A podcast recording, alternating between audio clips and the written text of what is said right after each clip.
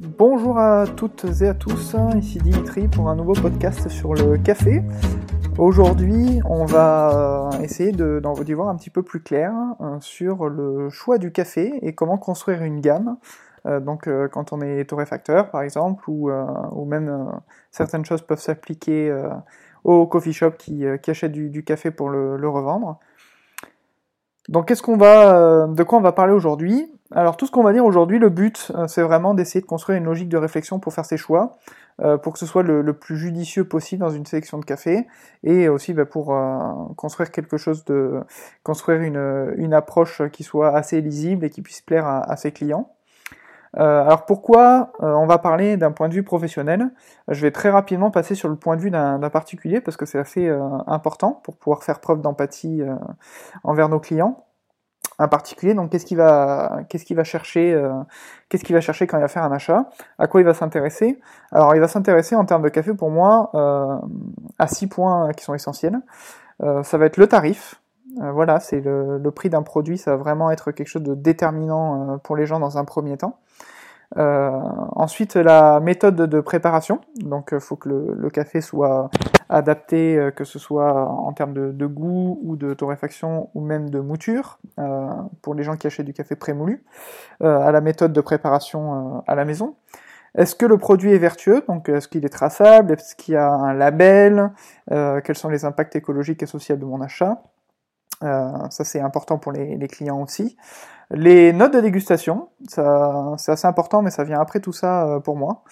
Le packaging et le marketing, euh, qui ont un impact qui est assez important. Je rappelle, le, café, c'est pas un produit qu'on peut goûter euh, avant de l'acheter, donc, donc la confiance que vous allez instaurer avec le consommateur, eh bien, passe par, par votre packaging et le marketing qui est autour. Et aussi le conseil, donc quand vous êtes en boutique, euh, ou quand vous êtes dans un, café, que vous avez une étagère de retail, le conseil c'est très très important, euh, puisque les gens quand ils viennent acheter du café de spécialité, euh, ils se rendent compte rapidement qu'en fait ils ont des notions qui sont très très limitées, voire nulles en café, et donc le, le conseil est vraiment primordial pour eux pour faire leur achat, pour pas se tromper. Euh, surtout quand ils vont dans une boutique, euh, eh bien le, truc important du tarif, eh bien quand ils vont dans une boutique de café spécialité, ils vont dépenser 1,5, euh, deux fois, des fois trois fois le prix du café qu'ils pourraient acheter dans une coopérative bio ou dans un, dans un rayon bio par exemple d'un supermarché ou même du, de café conventionnel.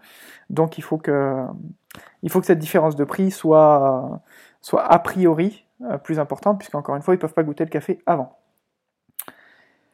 En revanche, une fois que c'est dit et une fois qu'on a bien tout ça en tête, euh, l'expérience du client, le professionnel, comment il aborde ses achats?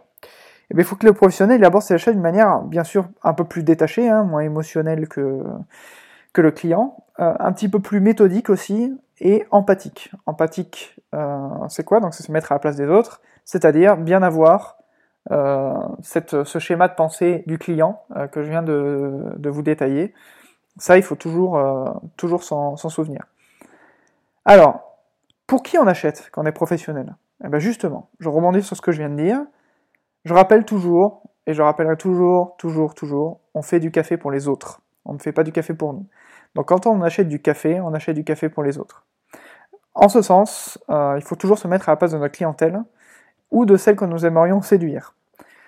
Euh, petit exemple, un torréfacteur parisien qui vend dans le Marais, qui a une petite boutique dans le Marais, a priori, il aura moins de mal à apporter sur le marché des cafés un petit peu plus funky, euh, là où dans une petite ville de province plus traditionnelle qui a été moins en contact avec, euh, avec les cafés de spécialité, il faudra d'abord s'entacher à gagner la confiance de ces gens, avec des choses peut-être un peu moins surprenantes, un peu plus consensuelles dans un premier temps, et une fois que la confiance est établie, là, euh, là, ils nous feront confiance pour aller tester des choses peut-être un peu plus, euh, qui sortent un peu plus de l'ordinaire. Encore une fois, souvenez-vous, la meilleure tasse du monde, elle n'a aucun sens si personne n'est au rendez-vous pour la boire. Donc faites bien attention de vous mettre à la place des gens auxquels vous vous adressez pour faire vos achats de café en conséquence. Donc on a dit que le client il se posait la question du tarif. Eh bien nous aussi il faut qu'on se la pose. À quel tarif? Euh, Quand on achète du café, la question du tarif, elle se pose toujours dans un premier temps. Et elle devient, à mon sens, de moins en moins cruciale à partir du moment où vous construisez une clientèle d'habitués. Je m'explique. Les gens qui ont placé leur confiance en vous, en votre artisanat, en vos choix, en vos manières de travailler, ils rechigneront pas, s'ils en ont les moyens, bien évidemment, hein, à dépenser un petit peu plus de 10 euros dans un paquet de café. Parce qu'ils savent, ils ont confiance en vous, ils savent que la qualité sera au bout, ils savent que quelque chose qui sort de l'ordinaire sera au rendez-vous dans leur tasse, ils savent qu'il y aura des valeurs qui seront euh, transmises par ce produit, etc. Ils ont confiance en vous, ils vont le faire. Une personne qui est en contact pour la première fois avec du café fin, ou même une personne qui en première, euh, pour la première fois est en contact avec votre marque, avec votre approche, le plus souvent aura un peu plus de mal à se projeter dans cet achat et sera, fera preuve d'un petit peu plus de prudence. Euh, preuve en est, quand vous, euh, vous travaillez avec des, des, professionnels pour la première fois, peu importe ce que vous avez fait au départ, euh, très souvent ils vont se diriger vers les, cafés les moins chers de votre gamme, euh, et une fois qu'ils auront un peu apprécié votre manière de travailler et votre approche, là ils vous feront confiance pour dépenser un peu plus. Les clients particuliers auront un petit peu la même démarche. Très souvent, dans les torréfactions, ils vont commencer par vous acheter votre blend ou euh, votre euh, café euh, single origin le moins cher, et ensuite ils iront vers, vers des choses un peu plus pointues. Achetez toujours vos cafés verts en conséquence pour répondre aux besoins de ces deux profils. C'est-à-dire qu'il faut que les gens qui rentrent pour la première fois dans votre boutique puissent trouver leur bonheur et puissent avoir cette, cette offre d'entrée, entre guillemets, qui va leur permettre d'essayer de, à moindre risque financier euh, votre approche et votre manière de travailler. Et aussi, ben, votre client habitué, quand il voudra aller un petit peu plus loin, euh, essayez de ne pas le perdre en lui proposant aussi de, de temps en temps des choses, euh, des choses pour le faire, euh, le faire voyager, entre guillemets. Vous verrez que, dans tous les cas, en termes d'habitude de, d'achat, rapidement, les gens y passent au tarif médian, donc c'est la notion de middle price point en anglais. Donc les gens, euh, quand ils arrivent devant une étagère, quand ils ont déjà goûté vos produits ou qu'ils ont suffisamment entendu, parler de vous, ils vont aller vers le prix du milieu. Ils vont pas prendre le risque d'aller prendre la chose la plus chère. Ils vont pas ils vont pas prendre le truc le moins cher parce qu'ils ont déjà passé ce stade. Par contre, leur achat standard, ça va être toujours le prix au milieu. Si vous regardez un peu vos ventes, euh, en théorie, les primo, euh, les primo clients, les gens qui viennent pour la première fois, vont prendre les choses les moins chères. Les gens qui connaissent déjà le café spécialité ou qui sont déjà venus chez vous vont toujours prendre le prix au milieu. Et vos habitués ou les gens qui sont très très geeks en café vont prendre le truc le plus cher. Donc on achète quoi? Une fois qu'on a parlé de tarifs et une fois qu'on a bien en tête pour qui on achète, qu'est-ce qu'on achète? Eh bien déjà on va commencer par des cafés verts de qualité. Euh, on a parlé dans le blog sur un billet écrit sur le blog Ovenhaven. J'ai parlé des défauts de café vert. Euh, vous pouvez vous, vous référer à ça essayez de vraiment de développer votre, votre goût et votre méthode d'analyse, hein, notamment sur les défauts de café vert, pour acheter des, des cafés qui sont qualitatifs. Euh, ça c'est hyper important. Euh, ne vous retrouvez pas à passer un contrat sur 10 sacs d'un café qui a un défaut de café vert parce que ça va, voilà, c'est un très mauvais choix et les, choix que l'on fait en achat de café vert sont souvent euh, forts de conséquences.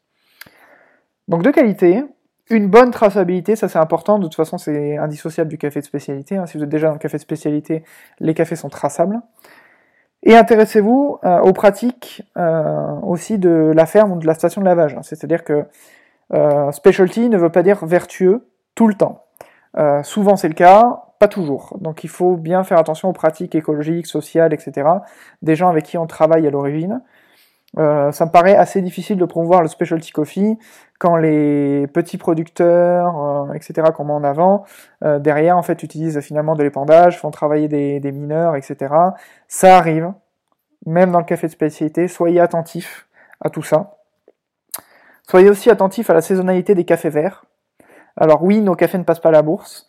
Euh, ça ne veut pas dire que parfois, certains ne s'amusent pas à euh, faire un petit peu de, de spéculation cachée. Euh, faites attention vraiment à la saisonnalité des cafés verts, surtout si les conditions de stockage ou celles de votre importateur ne sont pas optimales. Certains cafés vieillissent mieux que d'autres. Euh, c'est très dommage quand l'agriculteur et la station de lavage euh, ont beaucoup travaillé pour tirer le meilleur du terroir. Si vous, derrière, vous attendez 12-14 mois avant de torréfier le café, eh ben, vous n'allez pas transmettre le, potentiel le plus, euh, élevés possible de ce qu'on vous a transmis, et ça c'est très dommage. Euh, aussi en termes de politique tarifaire, euh, bah, très souvent quand il y a des stocks qui restent entre guillemets sur les bras des importateurs, ces stocks euh, finissent par être vendus un peu moins cher, et ça, l'économie de marché faisant, euh, il se peut que le, fermier ait un petit peu plus de mal l'année d'après à vendre le même lot, à qualité égale ou ben, qu'on lui achète un peu moins cher. Donc attention à ça, la saisonnalité, ça peut aussi avoir des, en dehors des questions de qualité, ça peut avoir des impacts économiques à terme. Intéressez-vous aux récoltes aussi et aux contraintes des pays chaque année. Le climat, les maladies agricoles qu'il y a pu avoir sur les caféiers, euh, aussi le contexte géopolitique, tout ça c'est hyper important euh, pour comprendre les tarifs chaque année, pour euh, comprendre la disponibilité de certains lots chaque année, pour soutenir aussi les producteurs dans la difficulté. Tout ça c'est hyper important si vous voulez avoir vraiment une politique d'achat qui, qui, qui, est vertueuse et qui a du sens. Euh, mettez-vous bien en tête qu'acheter du café vert, c'est pas anodin.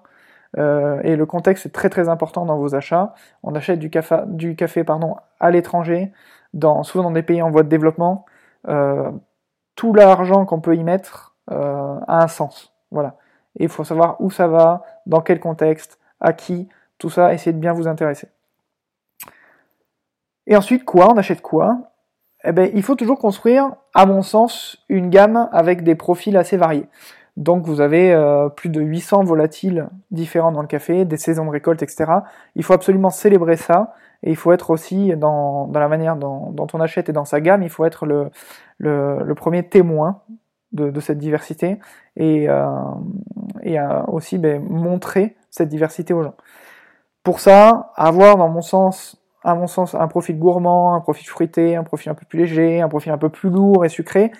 Avoir un peu cette diversité dans sa gamme, euh, c'est assez important. Alors vous n'êtes pas obligé d'avoir 8 euh, ou 10 cafés dans votre gamme, mais si vous avez une gamme de 4-5 cafés, déjà vous pouvez euh, montrer l'éventail, un éventail assez intéressant des différences qu'on peut avoir dans, le produit café. Quoi. Et ça, ça met bien en tête aux gens bah, que le café est multiple, que le café est divers, et que donc tout le monde peut peut y trouver son compte, puisque comme dans le vin, il y a, y a beaucoup de possibilités, euh, et que du coup ça célèbre un peu la diversité de goût. Une fois qu'on a pensé à quoi? Eh bien, il faut construire ce que j'appelle l'objectivité.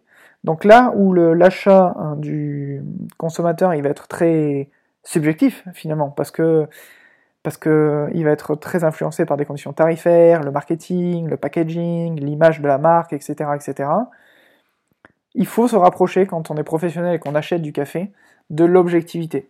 Donc c'est une notion qui est complexe, euh, l'objectivité, qui est quasiment impossible à atteindre. On est des êtres humains, hein, on n'est pas des robots, donc c'est impossible d'être 100% euh, objectif. Euh, par contre, il faut qu'on sache mettre en place des process pour atteindre le plus possible cette objectivité. Comment on fait concrètement? Alors, à mon sens, quand vous recevez des échantillons de café vert, ou de café torréfié si vous êtes un, barista responsable de, des achats de café de votre shop. Cupez vos échantillons deux fois avant de prendre une décision? Euh, la manière dont vous êtes luné, si vous êtes fatigué, ce que vous avez mangé dans la journée, etc. Tout ça, ça influe sur votre goût. Euh, c'est très difficile de s'arrêter sur une opinion en, tasting, en goût, en cupping, sur, sur une seule fois. c'est surtout quand on achète du café vert, il y a beaucoup de sommes en jeu c'est des achats qui sont lourds de conséquences.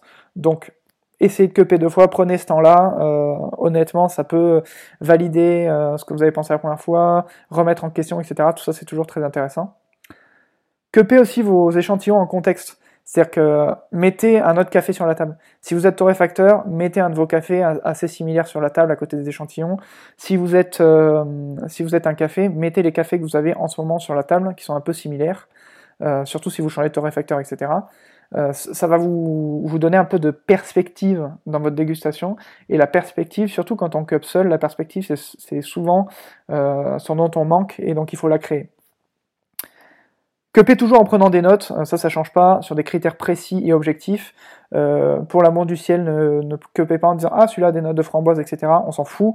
De toute façon, surtout si vous cupez du café vert échantillonné, le profil gustatif va changer quand vous allez faire une torréfaction de production. Vous allez pouvoir juger un peu du potentiel, de ce que vous allez à peu près faire, mais vous n'aurez jamais une idée à 100% de ce que ça va donner en production.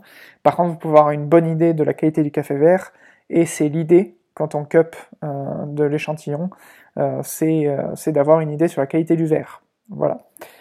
P logique, pour l'amour du ciel, ne mettez pas un geisha du Panama qui score 92 à côté d'un Brésilien qui score 85 à côté.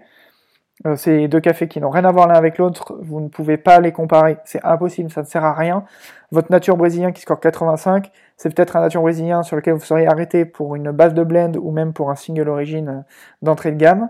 Euh, si vous le mettez à côté d'un geisha du Panama, vous allez passer à côté et c'est un café que vous allez forcément, probablement ne pas acheter, alors que c'est un café qui aurait peut-être correspondu aux besoins que vous aviez à ce moment-là. Donc, paient les natures ensemble, par exemple, paient, euh, les, cafés d'une même région ensemble, euh, paient, euh, des cafés aussi selon leur note K, ne paient pas un 83 côté un 90, encore une fois, ça n'a aucun sens. Voilà, essayez de, vous construire un, un process de sélection qui soit un peu euh, logique, ouais, qui vous permette de ne pas passer à côté de certaines choses. Euh, c'est pareil, si vous cupez qu'une table de geisha, euh, que tout score 90, il y en a qui vont vous paraître un peu plat, alors que bon, c'est quand même des geishas à 90. Donc bon, il faut, euh, pour faire preuve de mesure, il faut aussi se mettre dans des conditions qui, nous permettent de le faire. À partir de tout ça, moi ce que je vous conseille, c'est de construire un cahier des charges euh, qui, euh, corresponde à, ce que vous voulez faire. Qui, ça va vous aider à la prise de décision, ça va écarter un petit peu le côté émotionnel de la table, on y reviendra un petit peu plus tard. que vous soyez responsable d'une torréfaction ou responsable des achats d'un café, si vous n'avez pas un cahier des charges d'achat, vous allez partir un peu dans le n'importe quoi et euh, vous allez euh, vous allez finir par acheter ce qui vous plaît à vous et pas ce qui, euh, ce qui importe ou ce qui pourrait plaire à vos clients, et ça c'est dommage. C'est-à-dire que vous allez être orienté produit au lieu d'être orienté client, et ça c'est la pire erreur que puisse faire une entreprise. Dans le cahier des charges que vous pouvez mettre, vous pouvez mettre des notes, les notes K, donc les notes de 0 à 100. attention à keynote aussi. bien évidemment, si si c'est noté seulement par l'importateur, euh, essayez de faire une notation euh, si vous êtes suffisamment entraîné de votre côté aussi, et pourquoi pas de faire une moyenne entre les deux notes et d'essayer de, de voir un peu à quel point ça diffère. Euh, mais ça peut être une bonne base à plus ou moins objective quand même de travail. Les profils gustatifs, le process, etc. Nous chez Oven Even, je tâche toujours à ce qui est aux alentours de minimum 50% de process ONI et nature pour des, questions écologiques dans mon offre. Euh, vous pouvez avoir voilà, dans votre cahier des charges des, des, choses comme cela. Après, ça c'est vraiment à vous de le construire selon euh, ben, vos clients en premier lieu et, euh, et, ce que vous essayez de transmettre derrière. Je vous ai un peu poussé depuis le début à l'objectivité maximale et un peu vous oublier. Laissez-vous quand même surprendre. Des fois, c'est comme ça, on cup quelque chose et on tombe amoureux d'un café. Voilà. Si un café vous fait vibrer, et que vous pensez qu'il peut être pertinent de l'ajouter à votre gamme, euh, si c'est un café de compétition en petite quantité par exemple, parce que vous avez envie de transmettre cette émotion que vous avez eue, faites-le. Surtout faites-le. Le café c'est un métier, on doit avoir une démarche professionnelle, mais c'est aussi un produit naturel. Et dans, les produits naturels, il y a une part de, subjectivité, il y a une part d'émotionnel, il y a une part qu'on peut des fois pas expliquer. Le fait d'être professionnel et d'avoir un process cadré, ça ne doit pas vous empêcher de, de ressentir des choses. Euh, même si après cette partie émotionnelle, euh, vous devez laisser la place à l'analyse, bien sûr, après coup, et vous devez vous demander si euh, cette émotion elle serait pertinente euh, de la transmettre à vos clients. après, voilà, il faut, il faut pas devenir, devenir des robots, il faut pas devenir chiant. Il y a, il y a une grosse quand même partie dans l'agroalimentaire, hein, dans, dans, laquelle on fait partie. Il y a une partie d'inexpliqué, il y a une partie d'émotionnel, etc. Ne vous empêchez pas de la ressentir.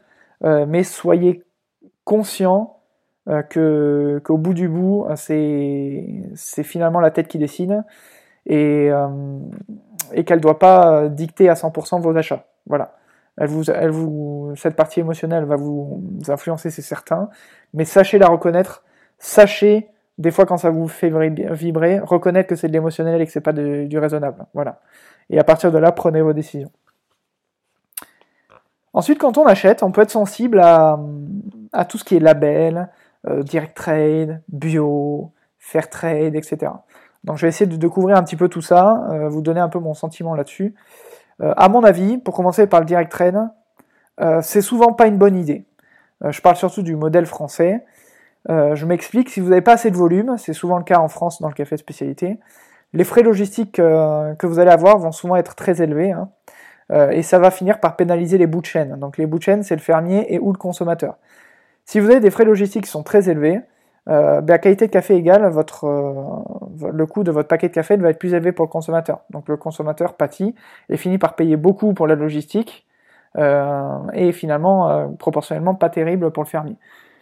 Ce que ça va faire aussi, c'est que parfois, si vous faites du direct trade et que vous, vous devez d'avoir des prix qui sont finalement pas trop trop élevés en bout de chaîne pour le consommateur et finir par être compétitif, eh bien le seul levier d'action que vous allez pouvoir avoir en termes de prix, ça va être de négocier les tarifs auprès du fermier. Et ça, moi, je suis vraiment pas d'accord. Donc, euh, c'est pour ça que ça me fait dire qu'en dehors des gros ateliers, donc euh, qui arrivent à, faire du direct trade et, et en termes de logistique à, remplir des conteneurs hein, seuls ou, euh, ou en association, ça existe aussi. Ou si vous prenez des nanolots, des lots de compétition, où vous allez pouvoir vous faire envoyer 25 kg ou 15 kg par avion, etc. Et que c'est des lots de toute façon que vous allez vendre cher passer par des importateurs, passer par des green coffee brokers, parce que non seulement ils établissent des relations à long terme avec les fermiers, et ça permet de, maintenir un peu euh, une relation commerciale sur plusieurs années, les aider à, vendre du meilleur café, euh, pouvoir aussi leur acheter leur production entière, donc vendre des lots euh, très très bons, des lots très bons aussi, mais un peu moins bons, etc. les importateurs ont aussi un rôle assez important pour ceux qui travaillent de manière vertueuse, c'est pas un maillon de la chaîne qu'on peut euh, faire sauter entre guillemets si facilement. Donc gardez bien tout ça en tête quand vous faites du direct trade et prenez votre décision en conséquence. Le bio. On peut pas se le cacher, le bio, ça fait vendre en France. ça garantit des pratiques agricoles sur un marché où la notion de label est très forte. Les Français sont très attachés au label, que ce soit bio, AOP, etc. On a cette culture. Nous, en tant que professionnels, il faut aussi qu'on soit conscient que le bio, c'est un business. Euh, les organismes certifiants, à chaque étape, la ferme, l'importateur, le logisticien, le torréfacteur, etc., à chaque étape, euh, l'organisme certifiant, il va prendre de l'argent. Il faut bien aussi avoir conscience qu'il y a beaucoup de cafés spécialités qui suivent les règles du bio sans être certifiés, faute de moyens. Euh, ne peut pas se payer le label EcoCert toutes les fermes, toutes les stations, toutes les torréfactions. Donc il faut bien avoir ça en tête. En sachant tout ça, c'est à vous de, vous placer par rapport à ce sujet. Euh, c'est euh, faire du bio absolument et à 100% c'est difficile dans le café de spécialité à mon sens parce que l'offre bio en café de spécialité elle n'est pas pléthorique euh, bio ça veut pas dire bon aussi donc en sachant tout ça et surtout en gardant aussi votre consommateur en tête ce sera à vous de vous placer par rapport à, ce sujet et d'avoir euh, et la communication et, euh, tout cela en conséquence. Le fair trade. Alors pour moi, là j'ai un avis qui est très tranché. Ça n'a aucun intérêt dans les specialty coffee qui scorent plus de 83 points parce que ben, on paye les cafés plus cher que les planchers qui sont imposés par ces associations. Donc pour nous, avoir le label, ça sert pas à grand chose. En revanche, encore une fois, les Français sont très très très très très sensibles à ce genre de choses et euh, placent leur confiance beaucoup plus dans les labels que dans les artisans. Donc faut bien garder tout ça en tête. Euh, après, bon, je pense que si, on a le, le discours euh, qui va bien derrière, avoir le label, ça se remplace très rapidement. si vous vendez vos cafés à des grandes et moyennes surfaces, là par contre la question peut se poser, comme pour le bio, mais si vous vendez dans votre boutique, je pense que c'est pas nécessaire. Euh, bon, quand je dis euh, plus de 83 points, ça sert à rien. Faut mettre le cas particulier des, grosses productions avec une mainmise industrielle, euh, du genre nos amis qui vendent des capsules, si vous voyez de qui je parle, qui achètent du café de spécialité, qui ont des partenariats avec des grandes fermes, notamment en Amérique centrale, et qui ont, ça peut vous surprendre, des cafés de spécialité. Dans, dans, ce genre de cas, vu qu'on parle de grosses, grosses quantités, c'est intéressant de savoir s'il y a un label Fairtrade derrière, parce que bon, euh, il se peut qu'il y ait des, dérives, euh, même si, encore une fois, les planchers Fairtrade sont quand même, si vous regardez, très très bas, donc, euh, ils achètent très probablement leur café au-dessus de, ces planchers. Est-ce que, quand vous construisez votre gamme, ou que vous achetez du café quand vous êtes un, head barista, est-ce qu'on doit faire attention à espresso roast, filter roast, omni roast, donc toutes ces, ces différences de profil de torréfaction entre guillemets? Pour moi, ces notions, ça parle très peu aux clients. Euh, en plus, les avis divergent dans l'industrie. C'est-à-dire qu'un omni-roast quelque part, en fait, c'est peut-être le même niveau de torréfaction ou la même approche qu'un filtre ailleurs. tous ces petits termes, etc., qui sont euh, un peu barbares pour les gens. Euh, donc quand je dis les clients, il faut, peut-être arrêter de penser à la clientèle qui, est déjà un peu aguerrie au café de spécialité, etc. C'est pas ces gens-là qu'on essaie de convaincre maintenant, parce que ces gens-là sont déjà convaincus. Ces gens-là, on veut maintenir leur intérêt, donc c'est une autre approche. on veut maintenant convaincre d'autres personnes parce que ce qu'on fait, ça compte. Ce qu'on fait, ça importe parce que, euh, parce que ce qu'on fait, c'est plus vertueux que ce que fait euh, le café de commodité. Pour ça, il faut qu'on s'entache à être lisible. Il faut toujours se mettre à la place de vos clients, mais faites preuve d'empathie. Euh, je pense que, à la place de mettre espresso filter roast, etc., proposer des cafés vraiment selon la méthode d'extraction, ça me paraît un petit peu plus pertinent et un petit peu plus lisible pour des, clients lambda que de lancer des termes barbares et imprécis aux gens.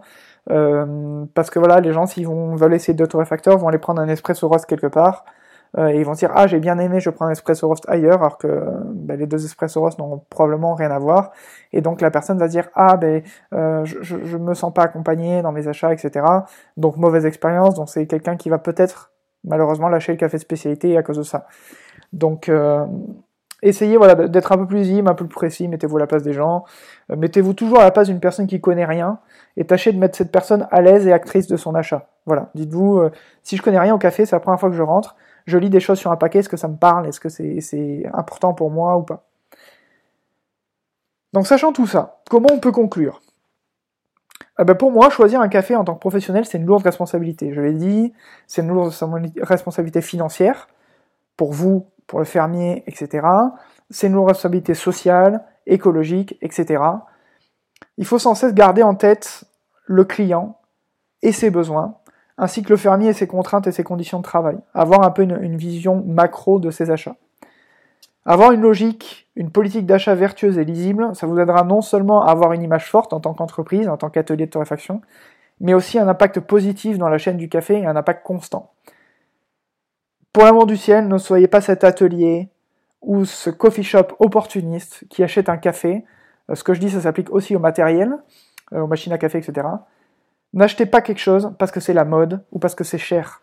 Faites-le parce que ça importe et parce que ça a un vrai sens. Voilà. Donc comme d'habitude, si vous avez des questions, vous pouvez euh, les poser en commentaire ou vous pouvez nous les poser sur le compte Instagram euh, Oven Roaster. Et d'ici là, je vous dis euh, à la prochaine et un bon café confiné.